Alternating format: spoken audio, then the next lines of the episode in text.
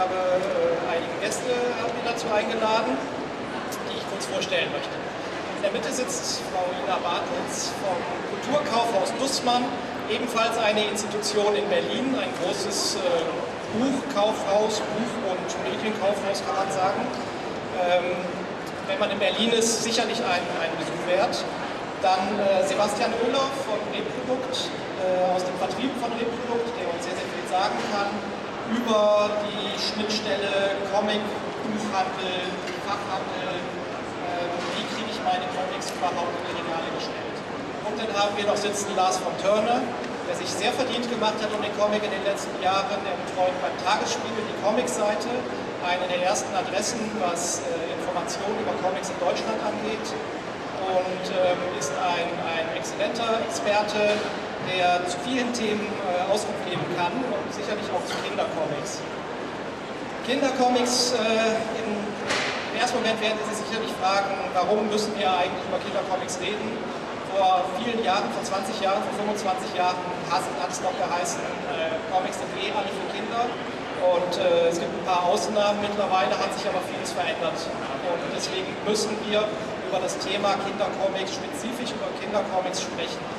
Äh, deswegen möchte ich gerne mal den Lars ansprechen. Was, was hat sich eigentlich geändert? Sind heutzutage nicht mehr alle Comics für Kinder? Ich frage mal so ganz salopp. Ich denke, dass ähm, der Kindercomic an einer, an, einer, an einer Wegscheide steht, wo wir einerseits schon noch die klassischen Kindercomics haben, die gleichzeitig ähm, Comics für Leser allen Alters sind. Also es gibt nach wie vor ja die Serien Tim und Struppi, Lucky Luke, Asterix, ähm, Spirou und Fantasio, die teilweise auch fortgeschrieben werden. Das sind All-Ages-Comics, die früher dann gerne auch als Kindercomics fungierten und wenn man als Erwachsener die las, dann las man irgendwie Kinderkram und dadurch ist eben dieses Problem entstanden, dass irgendwann Comics Kinderkram nur noch waren und dann fingen Comicverleger wie Reprodukt eben an, Erwachsenen-Comics zu machen. Und in dem Windschatten haben sich aber auch weiterhin sehr schöne Kindercomics entwickelt. Das ist aber so ein bisschen so ein unentdecktes Land, was es noch zu entdecken gibt, von dem manche gar nicht wissen, dass es das gibt.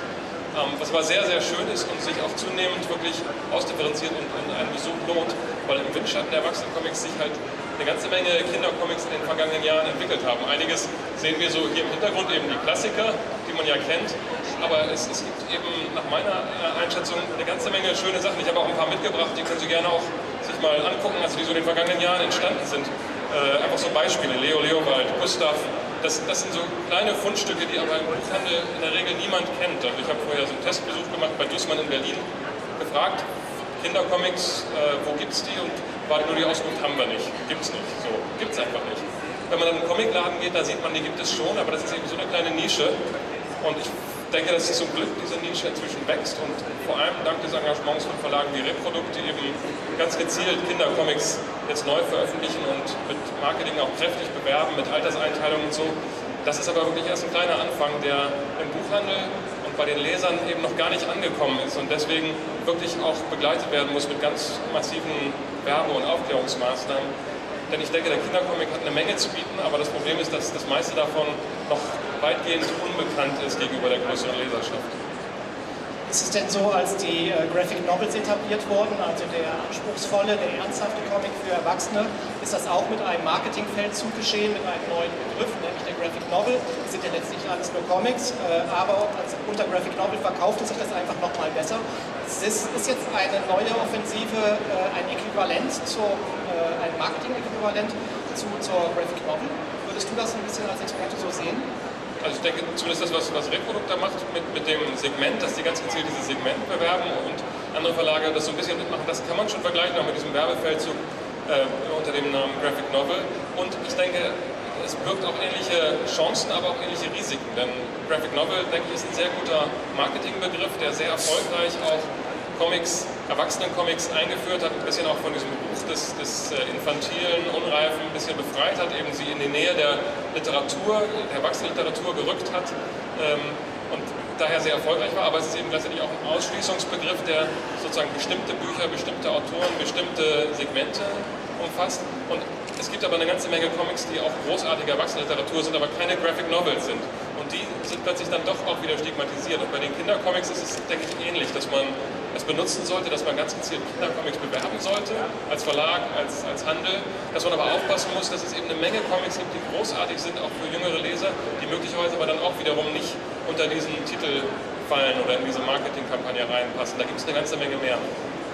Ist es denn so, ähm, ich weiß noch, dass das Magazin Tintin, also das Magazin, wo Tim und Struppi erschienen ist, das hat immer damit geworben, äh, dass es für Leser zwischen 7 und 77 Jahre begeistern sollte. Das heißt also, die Zeichner, die franco-belgischen Zeichner, ähm, die klassischen Zeichner wie Francoeur für das Spirou oder Peo von den Schlümpfen oder halt auch Hergé von Tintin, ähm, haben immer zugesehen, dass sie Comics für Kinder machen, die aber auch Erwachsene lesen können, ohne beleidigt zu sein, weil das ist zu doof ist. Das heißt, sie mussten immer so einen Spagat hinbekommen. Ist es mittlerweile so, dass man diesen Spagat gar nicht mehr machen muss? Ich denke, dass es schon auch gut ist, dass manche Zeichner diesen Spagat noch machen. Also ich hatte eben schon mal gezeigt, Spirou und Fantasio ist eben eine dieser Serien, die fortgeschrieben wird.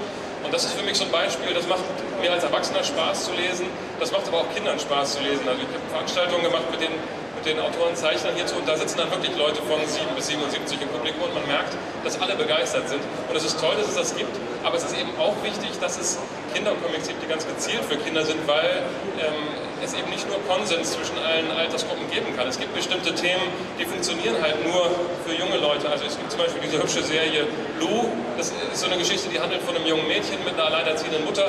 Da werden eben so ganz viele Teenager-Themen angesprochen. Das macht als Erwachsener auch Spaß, weil die Mutter eben eine erwachsene Figur ist. Aber es sind vor allem Themen, die eben 12, 13, 14-jährigen Mädchen wahrscheinlich wesentlich mehr auf der Seele brennen als mir. Und äh, das ist eben auch wichtig, dann gezielt sozusagen die auch für diese Zielgruppe anzubieten. Oder Manga zum Beispiel, da ist es ja Jugendlichen eher peinlich, wenn sie mitkriegen, dass Erwachsene die auch lesen und die möchten die lieber für sich alleine haben, möchten die gar nicht mit uns teilen. Äh, und da muss man eben auch aufpassen, dass man sozusagen vor lauter Konsens und vor lauter altersübergreifenden Angeboten nicht vergisst zu gucken, es muss auch ganz klare zielgruppenspezifische Angebote geben, die nur für eine bestimmte Zielgruppe funktionieren. Und das fängt jetzt an und muss eben ausgebaut werden. Frage jetzt mal ganz äh, speziell bei dem Titel Lu, den du gerade in der Hand hast, steht da in irgendeiner Form eine Altersangabe drauf oder sowas, dass es gekennzeichnet ist, dass es ein Titel für Kinder ist? Also in diesem Fall Tokyo Pop hat das gemacht, so ähnlich wie Reprodukt das im Katalog auch macht. Da steht eben 10 plus als Altersangabe äh, und dann noch Comedy als, als Information dazu. Ähm, sodass das beim Handel, beim Einkauf schon relativ klar ist. Reprodukt macht das äh, im Katalog, auf den Büchern selbst steht es eben nicht drauf. Da muss man dann immer sozusagen den Buchhändler fragen oder im Katalog nachgucken aber es ist zumindest auch im Katalog eine Alterseinteilung. Das ist sehr hilfreich und sehr wichtig. Ähm, es gibt einige Verlage, einige Comic-Verlage, die äh, Kindercomics machen oder ein, ein Imprint äh, gegründet haben. Äh, mir fällt da mal ein, Splitter hat Thunfisch gemacht und Reprodukt hat jetzt auch Kindercomics. Carlsen macht Comics für Kids und EHPA, Egmont hat auch Balloon, glaube ich, für Kinder eher. Ähm, wo wir so viel über Reprodukt gerade gesprochen haben würde ich auch gerne mal den Sebastian Höhler fragen, der bei, bei Reprodukt für den Vertrieb zuständig ist und auch wahrscheinlich an der Konzeption des ganzen ähm, Labels Kindercomic mitgearbeitet hat.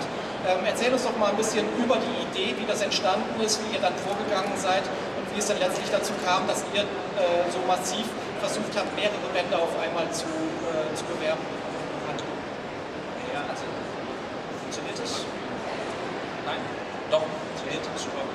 Ähm, die Sache ist, die Reprodukt gibt es seit über 20 Jahren und äh, wir versuchen seit 20 Jahren Comics für erwachsene Leser zu machen. Ähm, das, hat danach, das hat damals der, ja, unserer Lebenswirklichkeit äh, entsprochen. Ähm, der Grem hat den Verlag gegründet als junger Mann.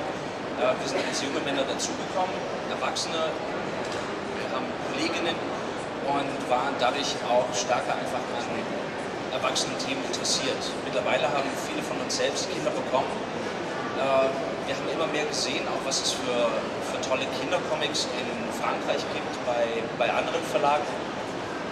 Und wir haben da bei Reprodukt einfach keinen Raum gesehen, die, die zu machen. Und dann haben wir aber auch immer wieder überlegt und eigentlich waren das tolle Bücher, die eigentlich auch unserem Anspruch einfach Autorencomics zu machen, ja, das dem entsprochen haben. Dass wir aber keine Möglichkeit hatten, die so im Programm unterzubringen äh, bekommen. Und deshalb haben wir uns irgendwann dazu entschlossen, ein, ja, eine Kindercomic-Reihe im Grunde genommen ins, ins Leben zu rufen. Das heißt, mehrere Bücher einen Auftritt hinzulegen dass es nicht ein Titel ist, der im Programm irgendwie vielleicht auch untergeht. Wir haben eine eigene Vorschau für die Kinder Comics gemacht. Es gibt bei Reprodukt kein Label, was einen besonderen Namen hat. Es steht ganz normal Reprodukt drauf. Und das, was wir im Grunde genommen machen wollten, war ja eigentlich so äh, egoistisch wie das klingt, äh, klingt, moderne Comics für unsere eigenen Kinder eigentlich zu machen. Du sagst äh, moderne Comics, äh, da fällt mir ein, dass äh, Splitter beispielsweise, die haben, als sie ihr Label Thunfisch gegründet haben, haben sie die Klassiker und die Schlümpfe verlegt. Ihr habt das aber gänzlich anders angefasst. Ihr seid gar nicht erst zu den Klassikern gegangen und habt gesagt, wir machen jetzt diese klassischen Kindercomics, sondern ihr versucht moderne Kindercomics zu machen. Kannst du ein bisschen versuchen, zu, äh, uns, uns deutlich zu machen, was du mit modernen Kindercomics meinst? Es ist ein bisschen schwierig. Also ich habe Probleme, also ich mag diese ganzen Klassiker wie Timon Struppi, Spirou und Fantasio, ich lese die auch sehr gerne. Ähm, ich kann mir nur vorstellen, dass es mittlerweile einfach auch schwierig ist, ähm, in einer Welt mit Internet, mit immer mehr Single-Haushalten, äh, sich auch in diesen Geschichten einfach auch wiederzufinden. Und einfach so moderne Geschichten zu finden, die diese, die, die aktuelle Realität einfach wiedergeben.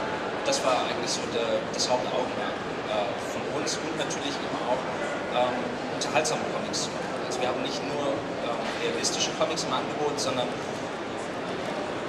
auch Bücher wie, wie Kiste, wo es um einen Jungen geht, der eine, äh, eine magische Kiste findet, die auf einmal zum Leben erwacht und die wahnsinnig scharf darauf ist, äh, ganz viele Dinge zu bauen. Also sehr fantastische Sachen, ähm, wo dann später rauskommt, dass sie die Werkzeugkiste eines Zauberers äh, gewesen ist und, äh, es bei dem langweilig fand, weil der immer nur gezaubert hat und nie irgendwelche Dinge gebaut hat. Ähm, das ist keine realistische Geschichte, aber es hat uns einfach angesprochen, es hat uns interessiert. Die Bände sind ja jetzt ganz normal quasi als kleine Paperbacks erschienen. Äh, einige Bände von euch suchen aber auch ein Stück weit die Nähe zum Bilderbuch von der Aufmachung her. Ihr seid ja auch dafür bekannt, dass ihr äh, bibliophile Ausgaben macht, aber in Graphic Novels, da wird sehr viel auf die Ausstattung geachtet. Ähm, ist euch das auch wichtig, dass bei den Kindercomics nochmal diese Nähe zum Bilderbuch gesucht wird eigentlich? Ja, auf alle Fälle. Also das schon. Also wir, wir müssen einfach auch schauen, wo letzten Endes die, ähm, die Kindercomics verkauft werden. Und wobei es da eben auch ähm, ja, am Anfang schon angesprochen worden ist, es ist immer das, die Frage, wo werden sie letzten Endes verkauft, in der äh, Kinderbuchabteilung, in der Comicabteilung. Ähm, eine richtige Lösung haben wir als Verlag jetzt davon äh, dann noch nicht gefunden. Letzten Endes ist es eigentlich letzten Endes ist es eigentlich wie, wie bei den Graphic Novels. Äh, wichtig ist, dass jemand vor Ort ist, der sich dafür einsetzt, der sich dafür äh, interessiert. Und mir ist es lieber, die Bücher stehen in der Comicabteilung, wenn, äh, wenn sie gut ausgesucht sind, ähm, als dass sie in der letzten Ecke der, der Kinderbuchabteilung irgendwie ihr Dasein fressen. Dass jemand da ist, ist natürlich jetzt ein gutes Stichwort mal ins äh, Kulturkaufhaus Dussmann. Wir können jetzt leider keinen äh, Rundgang machen, keinen virtuellen. Aber äh, wo stehen denn da die Kindercomics eigentlich? Sind die Kindercomics einsortiert in der Kinderbuchecke oder sind die Kinder oder sind die Comics neben den Graphic Novels sozusagen? Also bei uns war es auch nicht ganz einfach, wie wir die Entscheidung fällen. Im Moment ist es so, dass die Kindercomics äh, bei den Comics wegstehen. Aber das ist eben da muss man, also es fragt, äh, also wir haben sie, aber sie sind nicht, laufen auch nicht unter Kindercomics. Das ist eben einfach äh, die Definitionsfrage, die wir da irgendwie auch in den Raum stellen. Ähm, gibt es diese Rubrik Kindercomic eigentlich so wirklich? Ähm, weil eben die ganzen Klassiker werden als Kindercomics irgendwie äh, an, äh, angedacht, aber es gibt eben nicht diese, diese, diese Mittel, diese neuen und ähm, ich, äh, wir haben im Haus diskutiert und ich würde eben die Abgrenzung machen, dass eben bei Bilderbüchern das so ist, dass man äh, wirklich ähm, ein Bild hat, einen Text dazu. Und bei den Kindercomics ist eben wirklich wie im Comic eine Seite mit mehreren Bildern hintereinander ist, auch wenn keine Sprache dabei ist. Äh, eine Definition ist natürlich schwer in diesem Zuge. Äh, aber würde denn da eine Alterseinteilung helfen? Also so wie Reprodukt das jetzt beispielsweise auch macht. Die haben zwei Altersstufen, ich glaube äh, zwischen drei und sechs und zwischen sechs und zehn, kann das sein? Sechs und neun. Dann im Grunde genommen haben wir einen All-Age-Titel. Das ist Hilda, äh, der auf dem Cover zu sehen ist. Ähm, das ist dann 9 plus. Wobei es bei uns auch so ist, also wir, wir drucken die, die Jahresangaben oder die, diese Altersempfehlungen, wir drucken die nicht auf die Bücher. Wir drucken die in die Vorschau, damit die Buchhändler wissen, wo sie das in etwa einzusortieren haben. Wir haben die Erfahrung dann im privaten Bereich gemacht, dass äh, viele Kinder Bücher, also die älter waren jetzt als sechs Jahre, oder die dann wegen mir acht oder neun Jahre alt waren, dass die Bücher für sechs Jahre drauf standen, dass sie da keine Lust hatten. Ähm, weil das ist ja für kleine Kinder, für äh, teilweise dann für die äh, Bücher für die Comics, äh, für die ab Dreijährigen, die würden die überhaupt nicht äh, in die Hand nehmen, wenn da drei plus draufstehen. Das sind Kindergarten-Comics. Ähm, und warum sollte, warum sollte ein Grundschüler das lesen? Und jetzt im äh, Kulturkaufhaus Dussmann war man da glücklich, äh, dass jetzt Comics in verschiedenen Altersstufen zu haben sind? Oder ähm, wie seid ihr damit umgegangen, als, äh, auf euch zu, als jemand auf euch zukam und sagte, wir haben jetzt auch Kindercomics im Programm? Also ich finde es super, weil ich ganz oft Kunden habe, die eben, wo, wo die normalen oder die Klassiker einfach gar nicht greifen. Also weil die wirklich für Jüngere was suchen und ähm, die Alternativen da wirklich so klein sind im Moment und deshalb begrüße ich auch, dass es eben wirklich speziell für Kinder Comic gemacht werden, die eben kein All-Ager sind. Also das ist, äh, also ich freue mich, dass ich jetzt eben einfach mal ein paar Sachen rausziehen kann und auch vorlegen kann und auch empfehlen kann und nicht unbedingt ähm, dann immer noch, also wie lange Zeit eben ausreichen musste auf äh, geht ja nicht, weil zu viel Text oder ähnliches. Also da, das ist schön, eine Alternative zu haben. Letzten Endes ist es ja so, dass diese Kindercomics, über die wir gerade sprechen, ja nicht von Kindern gekauft werden, sondern hauptsächlich von Eltern. Wie du auch gerade gesagt hast, dass Eltern kommen, dich fragen, gibt es eigentlich auch was für meinen kleinen Neffen? Also äh, Großeltern kommen und fragen. Ähm, wie, wie ist das denn? Würdest du dir auch wünschen, dass, dass viel mehr Kinder darauf aufmerksam werden, dass Comics gekauft werden? Würdest du, würdest du die Kinder bei dir im Buchladen haben wollen?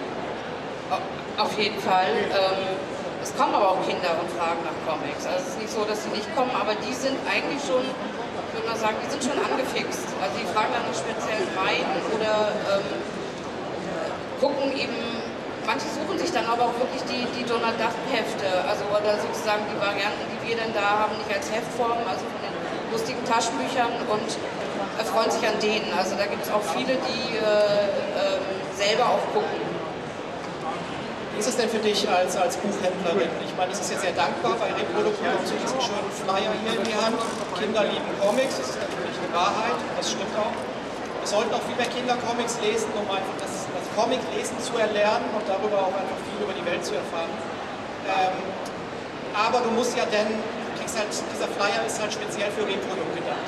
Info, informierst du? Entschuldigung, Entschuldigung, ganz kurz. Ähm, das ist kein E-Produkt-Flyer, das ist der neue äh, verlagsübergreifende Kindercomic-Flyer. Das ist nämlich genau die Sache, ähm, auf die wir am Anfang im Handel auch gestoßen sind.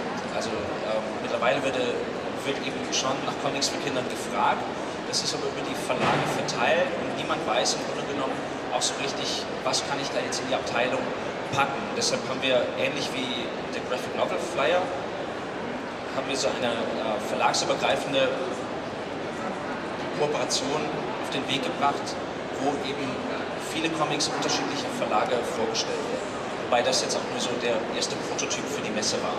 Aber das ist eben, da hoffe ich, dass das eben auch für Buchhändler, Buchhändlerinnen eine Möglichkeit ist, das als Anhaltspunkt zu nehmen oder als, als Startpunkt für die Zusammenstellung der, der Kindercomic-Abteilung.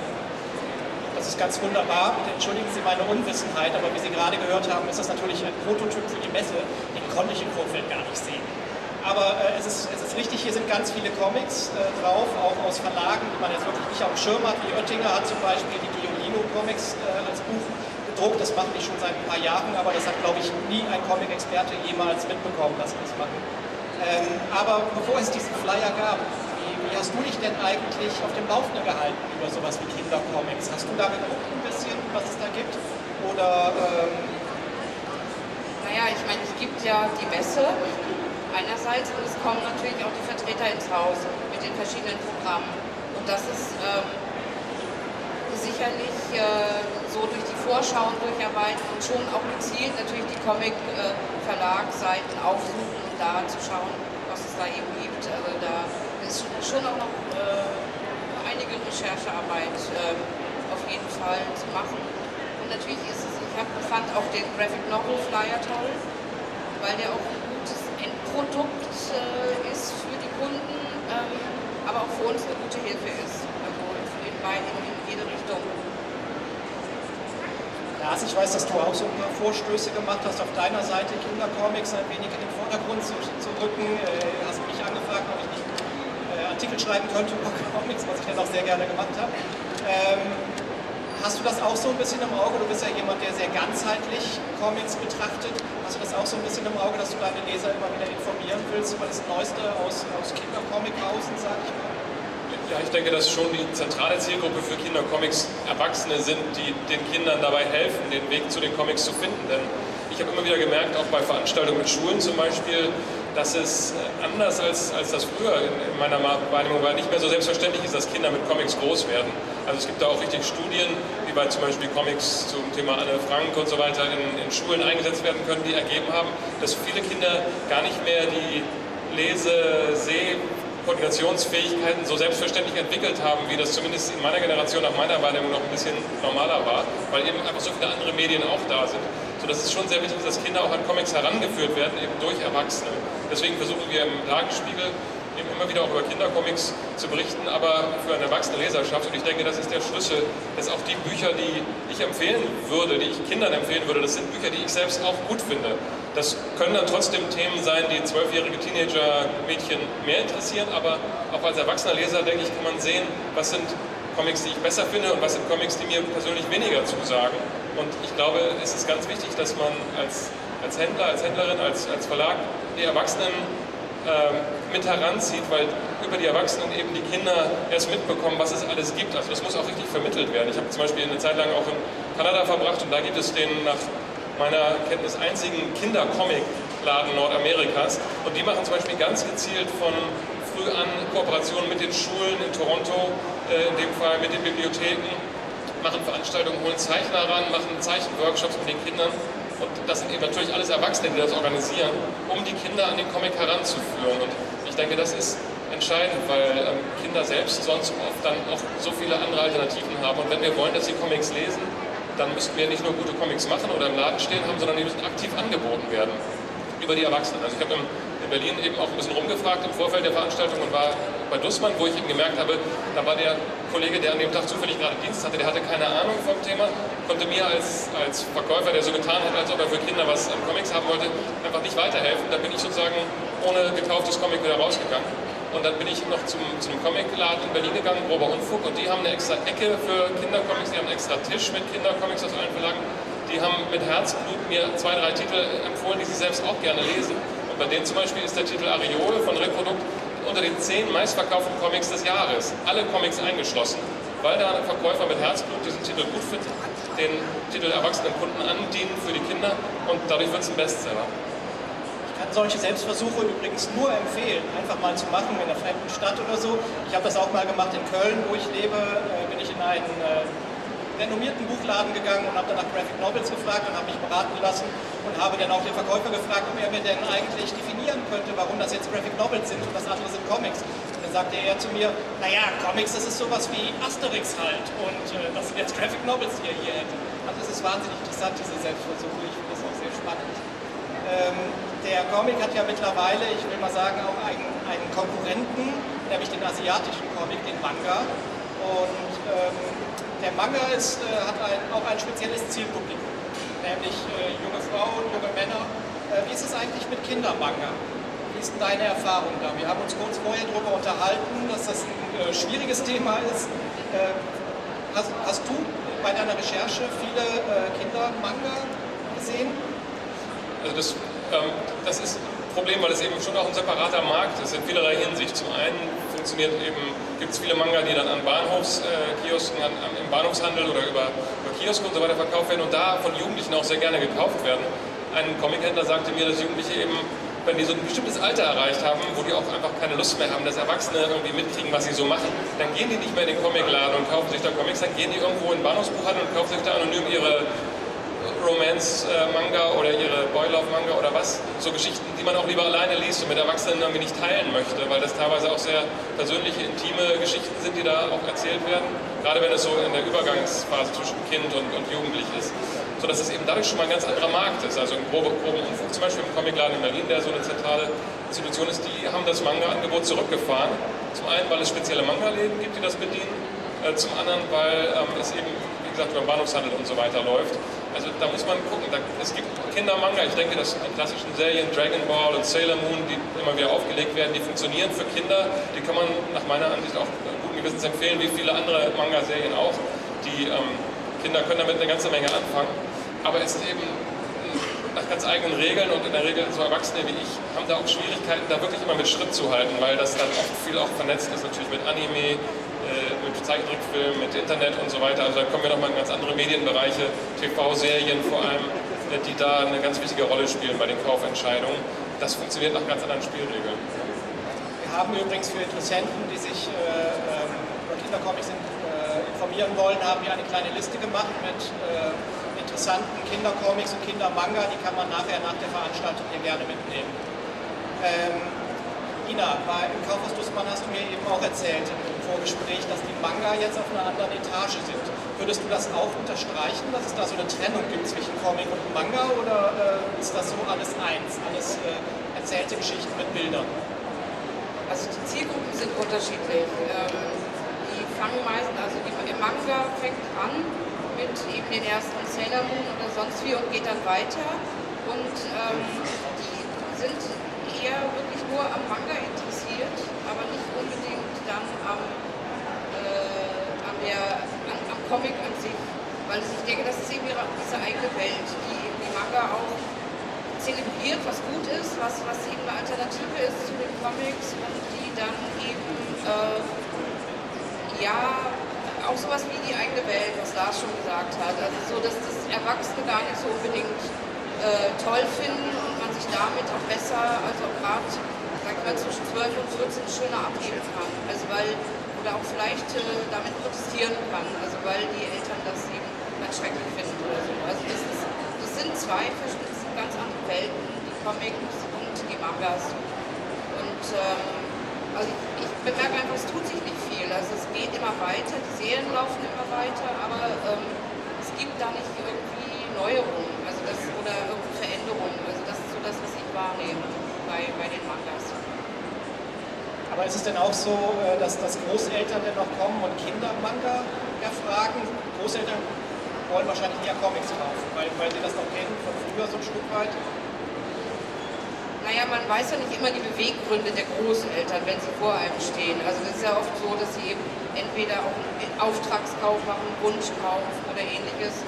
Aber es gibt auch Großeltern, die, äh, die ja, also wie gesagt, es ist ein bisschen schwierig, das jetzt so zu beurteilen, was denen irgendwie besser gefällt. Ich denke, die gucken, was, was ihre Enkel toll finden und richten sich eben danach. Also die, äh, wir haben schon auch Großeltern, die Comics äh, für ihre Enkel kaufen und äh, genauso gut aber auch Manga.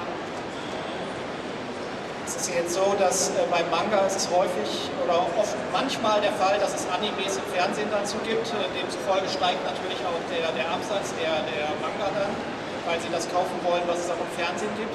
Es gibt ein ganz interessantes Thema, was hier bei uns war, äh, nämlich die Zeichentrickserie Yakari. Das ist, ähm, ich würde mal sagen, franco-belgischer Klassiker, Anfang der 70er Jahre entstanden. Und das ist ein kleiner Junge, der mit Tieren reden kann. Und auf Kika laufen diese äh, Folgen regelmäßig rauf und runter. Ähm, man hat dann äh, versucht, äh, die, die Alben hier zu, zu verkaufen. Und Egmont hat dann, oder EAPA in Berlin hat dann auch Softcover-Alben an den Kiosk gebracht zu, zu Yakari. Das hat aber nur einige Folgen gedauert und dann hat man das wieder eingestellt, weil man gesagt hat, man, man wusste ja nicht, dass Yakari Deutschland ein Preschool-Thema ist. Also dass Yakari eigentlich für Kindergartenkinder ist. Wenn man die Comics liest, sind die mitnichten für Kindergartenkinder. Für Kindergartenkinder. Ähm, was, was läuft falsch in Deutschland gerade eigentlich? Lars? Ich muss zugeben, dass ich die Fernsehserie nicht kenne, aber heißt das, die richtet sich eher an jüngere Leser im Vergleich zu den Comics? Oder? Es, es war ähm, die Argumentation von, von EHPA, die, die Softcover-Alben einzustellen, war, es sei eher ein Preschool-Thema.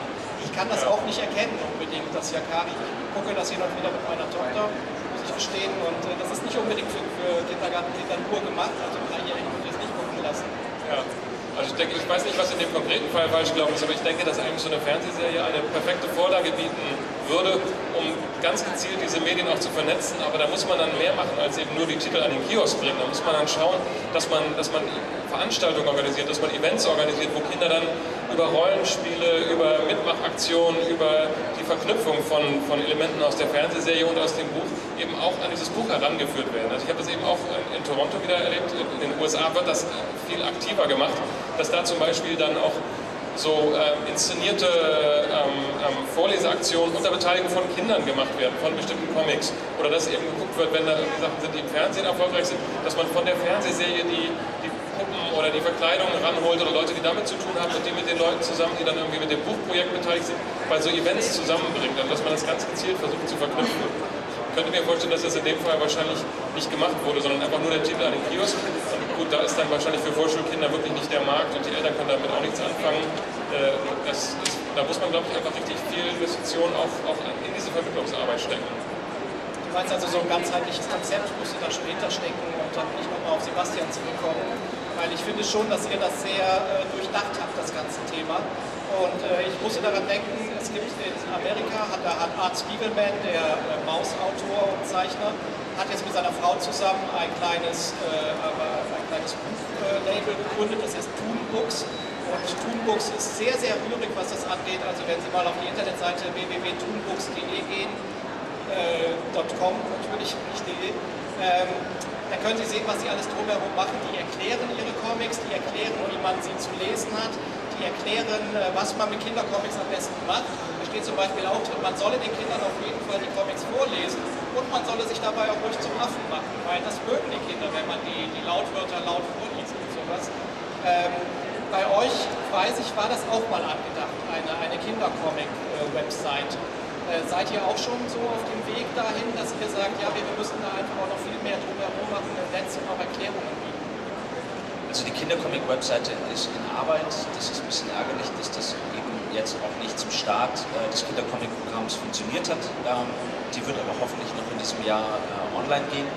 Äh, dazu haben wir aber auch zum Start des Programms haben wir ähm, Aktionen gemacht. Also auf der Leipziger Buchmesse waren die, die Autoren Uwe Heidschötter ähm, und Patrick Wirbleit waren in Kindertagesstätten mit den Kindern dann Workshops gemacht, Comic-Workshops. Ähm, Ulf K. war ebenfalls im Kindergarten. Und es war jetzt auch interessant, also am letzten Wochenende war das Comic Festival in Hamburg. Ein Festival relativ klein, ähm, sehr ambitioniert, tolle, tolle internationale Gäste eingeladen, eher für den Erwachsenenbereich. Ähm, die haben aber auch eben um so diese Brücke zu schlagen zu den Kindern, haben die Kinderworkshops angeboten. Und das war unglaublich zu sehen. Also auf der einen Seite die, die Eltern, die ganz entspannt ihre Kinder da abgegeben haben und sich dann selbst einfach nach den äh, Comics umgeschaut haben.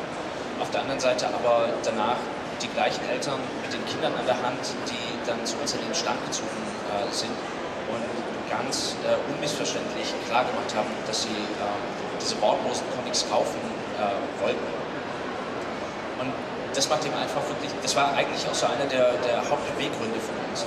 Kinder, Kindern einfach schöne Sachen an die Hand zu geben. Also gar nicht mal so sehr die äh, später zu, zu Comiclesern zu machen.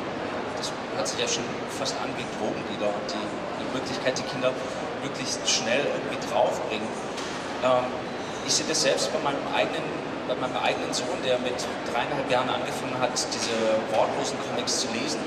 Und es macht einfach Spaß, dabei zuzugucken, wie er sich, wenn man das einmal mit ihm durchgeschaut hat, erklärt hat, was da passiert, ähm, wie er das erste Mal dann selbst ein eigenes Buch liest sich Seite für Seite durch diese Geschichte kämpft, das Buch überall mit, hin, äh, überall mit, äh, mit hinnimmt und das eben auch entschlüsselt, was passiert da, welchen Gesichtsausdruck machen die Figuren.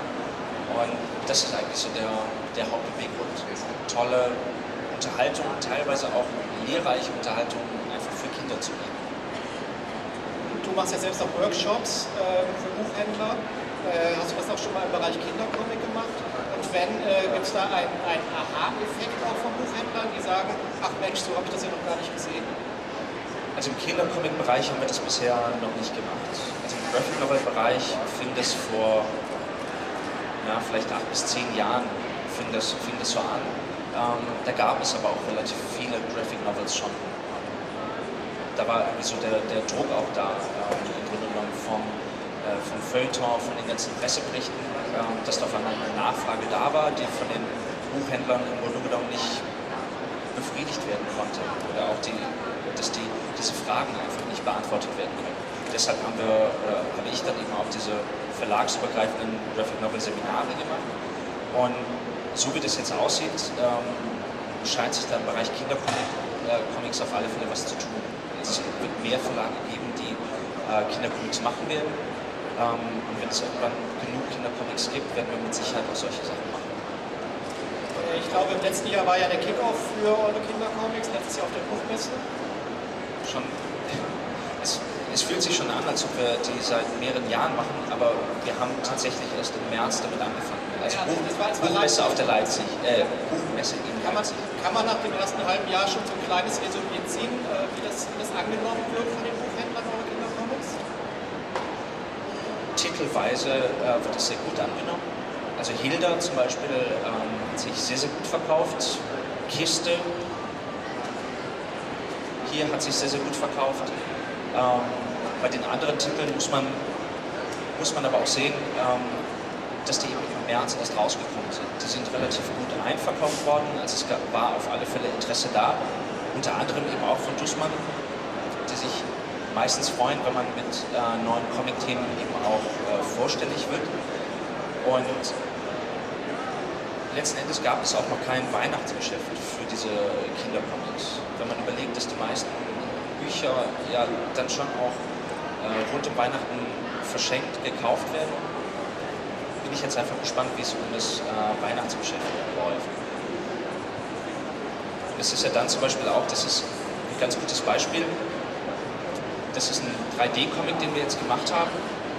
Ähm, der wird dann auch mit zwei 3D-Brillen ausgeliefert, dass man sich den zusammen äh, mit dem eigenen Kind anschauen kann. Und der wird jetzt in der nächsten Woche wahrscheinlich wieder in den Buchhandlungen liegen. Da hat Dussmann zum Beispiel eben auch ein, äh, ein Schaufenster gemacht. Und das sind dann auch so diese Titel, die wir dann auf der einen Seite im Kindercomic-Programm sehr stark vorstellen, das ist aber auch einer der Titel, die wir in der Erwachsenenvorschau haben. Ich habe gehört, das war ein, äh, ganz schöner Überraschungserfolg in Frankreich. Sind äh, kolportierte 5000 äh, verkaufte Exemplare davon berichtet worden. Das fand ich ja sehr spannend, weil der ja im ersten Moment erstmal äh, ungewöhnlich ist. Ich sag's mal so. Ähm, ja, also der ist in Frankreich bei einem ziemlich kleinen äh, Verlag erschienen und die waren sind vollkommen überrannt worden eigentlich von dem Erfolg. Also es waren mehr als 4000 äh, Stück, die mittlerweile davon verkauft worden sind. Ähm, dazu kommt aber auch, dass dieser Verlag extrem rührig ist. Also die haben zusammen mit dem Zeichner haben die eine 3D-Ausstellung aufgebaut. Also richtig mit, ähm, mit einem abgedunkelten Raum, wo dann irgendwelche beleuchteten Originalzeichnungen von der Decke hängen, in irgendwelchen Aquarien zu sehen sein werden, mit irgendwelchen antiken 3D, ich weiß es nicht, was für Instrumente das letzten Endes alles sind. Ähm, und damit touren die auch. Das haben die dann wirklich mit auf die Festivals genommen und wir haben es jetzt zum Glück auch geschafft, im November auf, die, äh, auf das Buchfestival Buchlust in Hannover, ähm, dass die dort die Ausstellung zu Jim Curious zeigen werden. Sehr schön. Ähm, Ina, was würdest du dir denn eigentlich jetzt wünschen äh, von, von den Verlagen als Buchhändlerin?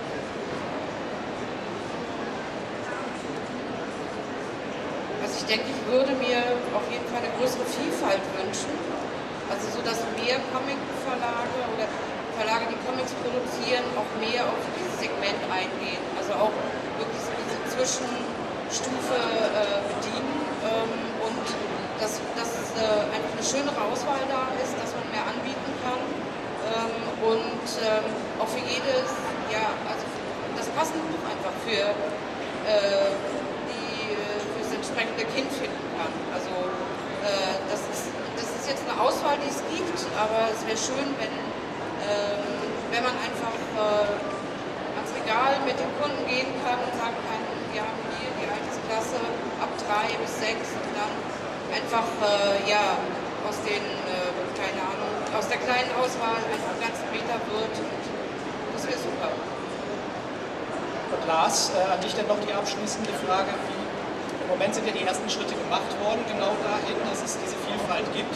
Ähm, es erscheinen aber immer noch unglaublich viele Comics, die einfach durchs Raster fallen, weil die bei großen Verlagen erscheinen, äh, die dann nicht aufgenommen werden hier. Ähm, wo, wo, siehst du die Zukunft so ein Stück weit? Wir haben ja im Moment so ein bisschen das Problem mit dem Comic, der, der pendelt so zwischen Fachhandel, also zwischen Comic-Fachhandel und zwischen Buchhandel.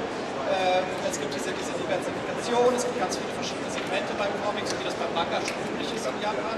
Äh, wo, wo, gehen wir gerade hin? Hat der Kindercomic da eine Zukunft? Ich denke, er hat eine sehr vielversprechende Zukunft, aber es muss eben noch viel mehr ähm, unternommen werden, um ihn auch mit, mit äh, gezielten Maßnahmen auch den Leuten nahe zu bringen. Also es reicht, wie gesagt, nicht einfach nur gute Kindercomics zu machen, sondern es muss zum Beispiel so etwas geben, wenn ich als Erwachsener an Comics interessiert bin, dann habe ich heute diverse Websites, auf denen ich nachgucken kann. Es gibt Nachschlagewerke, Bücher, enzyklopädische Werke, wo ich sehr gut Überblick kriegen kann, welche Comics sind sozusagen der Kanon, was sollte man lesen. Sowas gibt es im englischsprachigen Raum, weiß ich jetzt aus meiner Erfahrung auch, da gibt es Nachschlagewerke, welche Comics eignen sich für Kinder in welchem Alter, die gezielt für Lehrer, Eltern und so weiter funktionieren. Es gibt Websites, wo man das nachgucken kann. Also da muss noch viel gemacht werden. Und dann denke ich, muss auch die Comic-Szene, die lange gekämpft hat, auch ähm, aus guten Gründen gekämpft hat, sich sozusagen als Erwachsenen-Comic-Szene auch ernst genommen zu fühlen, die muss auch akzeptieren, dass sozusagen auch da wieder die Kinder mit reingeholt werden. Also dass bei Comics-Festivals nicht einfach nur so hier eine Spielecke ist oder eine Leseecke, sondern dass man genauso wie man die Stars ranholt für die Erwachsenen und die Signierstunden und die Aktion macht, da muss man eben auch Events für die Kinder schaffen. Man muss gucken, dass die Kinderzeichner kommen und dann mit Kindern zusammen das irgendwie auf die Bühne bringen oder Verkleide, Mal, Verlosungsaktionen. Also die, die Comic-Szene muss es akzeptieren, dass sie eben doch auch wieder für Kinder attraktiver wird, weil da ist, glaube ich, einfach so der, nach meinem Gefühl, so der, der stärkste Zugang. Über die Eltern, die Comics mögen, müssen wir auch wieder an die Kinder rankommen. Das ist ein schönes Schlusswort. Wir müssen wieder an die Kinder rankommen. Ähm, das machen wir hauptsächlich. Support your local dealer haben wir eben gehört. Also ähm, schauen Sie einfach, was es gibt. Es ist wirklich ein spannendes und interessantes Thema. Wenn Sie selbst Kinder haben, werden Sie zwangsläufig mit diesem Thema konfrontiert werden. Die Zeit ist uns jetzt leider ein wenig davongelaufen. Äh, ich hätte so gerne noch viel, viel mehr Fragen gestellt und hatte noch einige Themen, über die ich gerne gesprochen hätte. Es wäre zum Beispiel auch interessant gewesen, inwieweit kann man diese Comics an Schulen einsetzen, also als didaktisches Mittel. Das wäre ja auch ein, ein nächster Schritt, Comics einfach ein Stück weit zu etablieren. Ähm, aber schauen Sie einfach selbst, gucken Sie mal rein in Kindercomics, ob es Ihnen zusagt oder nicht. Wir haben, wie gesagt, diese Liste erstellt, die wir gerne äh, verteilen werden. Ich möchte bisschen Zeit haben wir noch. Vielleicht gibt es ja noch die eine oder andere Frage aus dem Publikum äh, an, an einen unserer Experten hier. Trauen Sie sich ruhig. Ansonsten schließe ich das Ganze ab und äh, bedanke mich recht herzlich bei Ihnen, dass Sie so lange ausgeharrt haben und äh, wünsche Ihnen noch viel, viel Spaß hier auf der Buchmesse. Es gibt sicherlich viel zu entdecken, vor allen Dingen auch äh, bei den Comics. Und ich bedanke mich ganz herzlich bei den drei Experten, die wir hier auf der Bühne hatten wünsche weiterhin viel Erfolg äh, in allen Bereichen. Vielen Dank.